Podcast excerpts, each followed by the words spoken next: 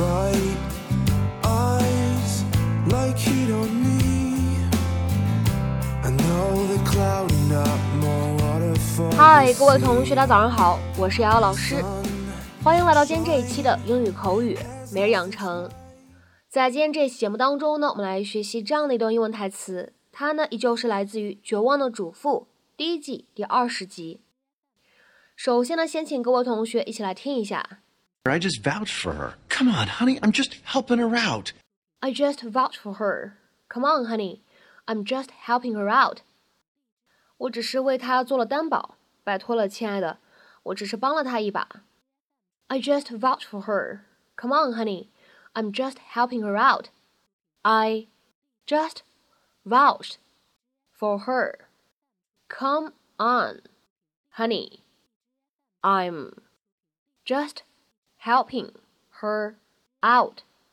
I just vouch for her. Come on, honey, I'm just helping her out. 那么在这样的一段英文台词当中呢，我们需要注意以下的这样的几处发音技巧。首先来看一下开头的位置，just vouched for 这样的三个单词呢放在一起，其中呢有两处不完全爆破，所以呢我们可以读成是 just vouch for，just vouch for。just vouch for。 再来看一下第二处，come on。那么这样的两个单词呢放在一起可以做一个连读。我们呢在连读之后呢可以读成是 come on，come on。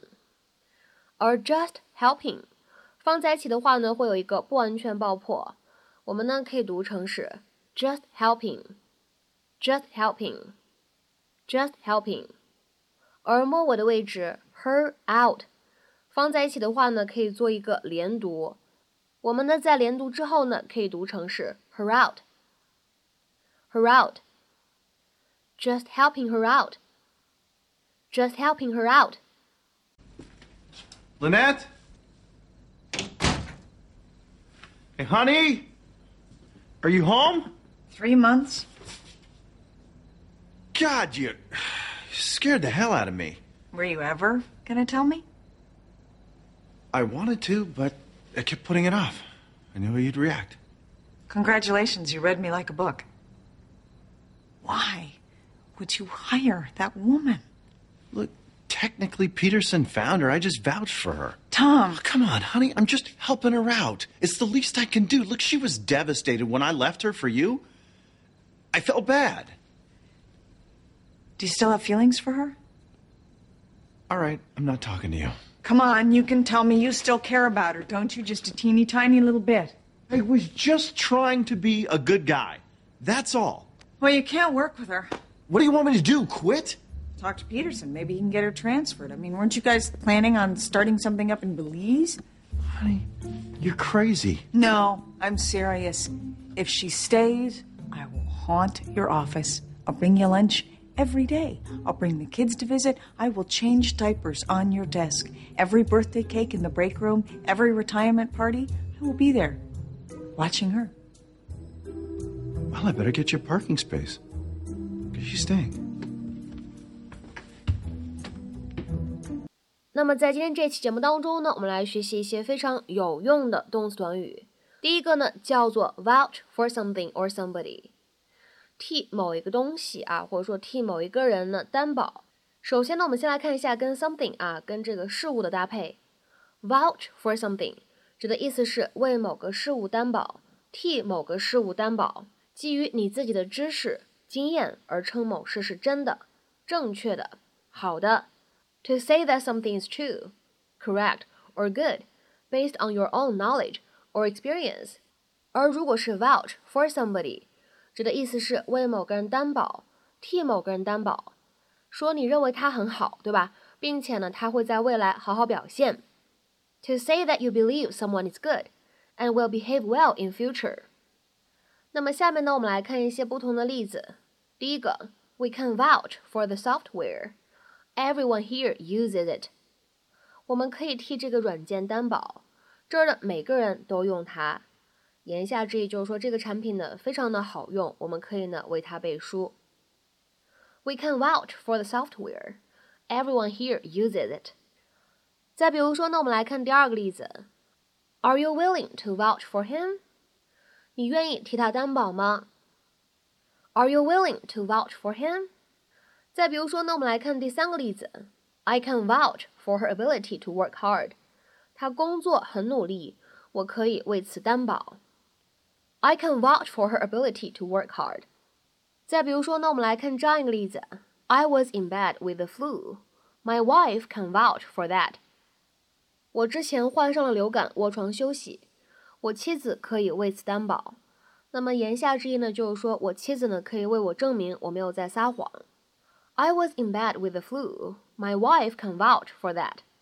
再比如说呢，我们来看这样一个例子：I can't believe you fell asleep on the job, even after I vouched for you. 我不能相信，在我替你担保以后，你还能上班睡着了。I can't believe you fell asleep on the job, even after I vouched for you.